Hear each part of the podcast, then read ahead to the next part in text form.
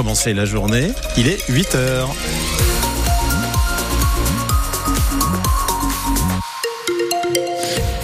En ce 21 février, il fait entre 3 et 6 degrés ce matin sur la région. Le ciel peut-être dégagé en certains endroits va se couvrir et aujourd'hui on va rester quand même sous un ciel majoritairement gris. La pluie est prévue pour la nuit suivante. On fait le point en détail après le journal. Journal que vous nous présentez Clément Comte. Alors l'uniforme arrivera-t-il dans les écoles de Châlons-Champagne La ville est candidate. En tout cas, elle lance dès aujourd'hui une concertation avec les enseignants et les parents d'élèves. Sabine Bourbrock est adjointe au maire de Châlons en charge de l'éducation.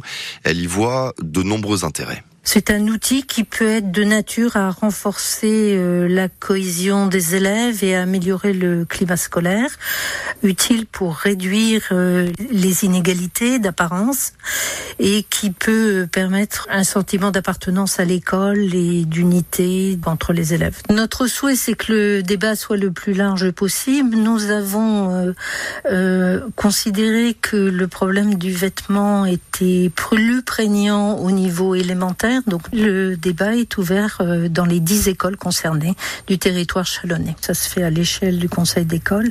C'est donc tous les acteurs de la communauté éducative qui doivent euh, se positionner. Mais pour euh, Sébastien Soulas, le président de la FCPE à Chalon, la fédération des parents d'élèves, la mise en place de l'expérimentation du port de l'uniforme serait une très mauvaise idée.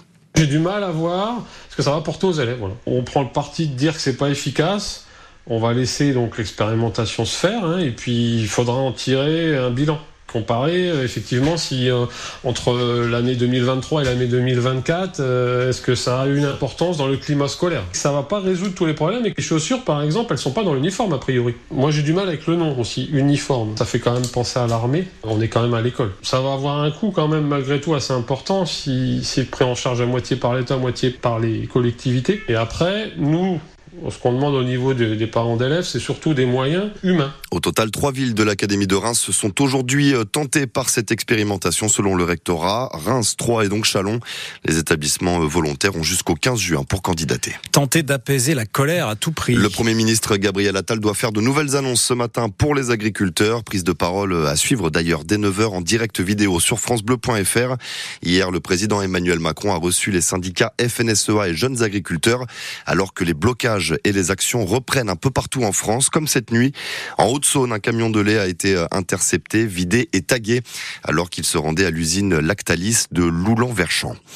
Aux grands hommes, la patrie reconnaissante. Les Manouchians entrent au Panthéon aujourd'hui, une date symbolique. Misak Manouchian, résistant communiste d'origine arménienne, a été euh, fusillé par les Allemands il y a 80 ans, jour pour jour. Le cercueil de sa femme, Mélinée, résistante, elle aussi décédée en 1989, l'accompagnera au Panthéon. Début euh, de la cérémonie à partir de 18h30 en présence d'Emmanuel Macron et en présence de représentants du Parti communiste. Un moment très attendu au troisième jour du procès de ce gendarme du GIGN de Reims accusé euh, d'avoir tué Henri L'Enfant, 22 ans, en 2018, lors euh, d'une interpellation près de Lens. La Cour criminelle du Pas-de-Calais entendra aujourd'hui les proches de la victime. Verdict attendu demain. Junia Ito, contre-attaque. L'attaquant du stade de Reims accusé d'agression sexuelle par deux femmes au Japon a porté plainte contre elle et leur réclame 200 millions de yens, à peu près 1 euh, million d'euros de dommages et intérêts. Voilà ce qu'a annoncé son avocat hier. Le japonais dénonce de fausses accusations qui ont des répercussions importantes sur son image. C'est une formation qui peut sauver beaucoup de vies. Comment réagir lorsque quelqu'un se blesse à côté de nous, lorsque quelqu'un s'étouffe? Eh bien, ça passe par euh, l'apprentissage des gestes de premier secours. La région Grand Est propose depuis deux ans des formations au PSC 1, 100% financées pour les jeunes, les 15-29 ans, euh, ceux qui ont la carte Jeune Est. Et c'est un véritable carton. Mathéo Baptiste est conseiller régional des jeunes du Grand Est. C'est une formation qui a énormément de succès. À la base, on avait prévu 500 formations. Et aujourd'hui, on est à plus de 2000 formations avec un, une enveloppe budgétaire de 127 000 euros. Donc c'est colossal, c'est énorme et on s'attendait pas du tout à ce, tel succès. Pour euh, réserver sa formation, en fait, le jeune va soit sur l'application, soit sur le site jeuneste.fr et dans la rubrique formation PS1, il y a aussi une petite carte euh, qui permet de visualiser très rapidement. Et euh, sur cette carte, il peut, voir toutes les informations, toutes les associations qui proposent cette formation via le dispositif. Et ensuite, il n'a plus qu'à réserver sa formation. On va dire aux alentours de 15 jours, 3 semaines grand maximum, le jeune peut aller faire sa formation dans, dans la structure. Et vous, êtes-vous euh, formé au premier secours? Pourquoi c'est important de l'être? Est-ce que ça vous a déjà servi? On en parle ensemble euh, ce matin sur France Bleu Champagne-Ardenne. C'est vous qui le dites dès la fin de ce journal. Appelez-nous euh, dès maintenant pour témoigner au 03 26 48 2000. Soulagement pour de nombreux voyageurs. La grève des aiguilleurs annoncée ce week-end ne devrait pas avoir de grosses conséquences selon la SNCF. Le trafic des trains grandes lignes devrait être quasi normal pour ces deux jours où l'on attend du monde.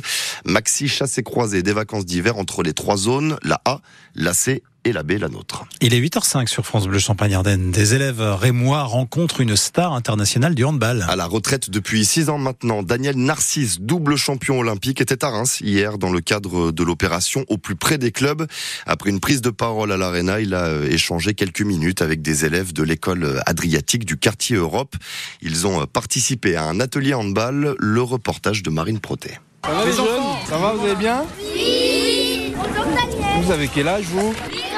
8 ans 9 ans Vous êtes grand L'échange est rapide. Daniel Narcisse a pris un peu de retard sur son programme.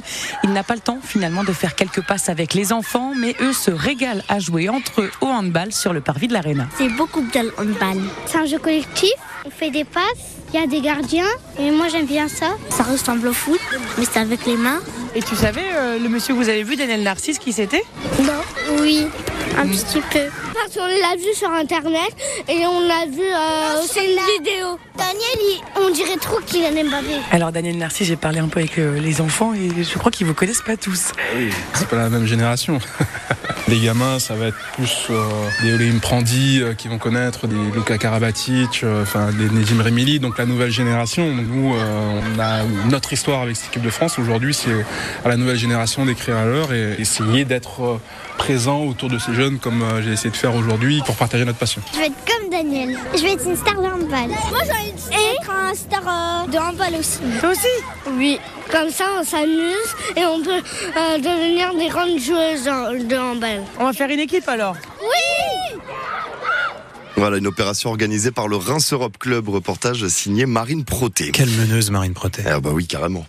Voilà de quoi, euh, Nicolas, de quoi voir venir, clairement, de quoi payer quelques factures également. Ah oui. un Français a gagné 73 millions d'euros à l'euro million hier. Bah s'il peut venir voir euh, mes factures, euh, je veux bien, hein, sans je problème. Pense il pourra largement parce que, évidemment, il a trouvé la combinaison gagnante, 73 millions d'euros. Il s'ajoute ce gagnant à la longue liste d'autres gagnants français de ce jeu. Cinq des dix plus gros gains ont été décrochés dans l'Hexagone.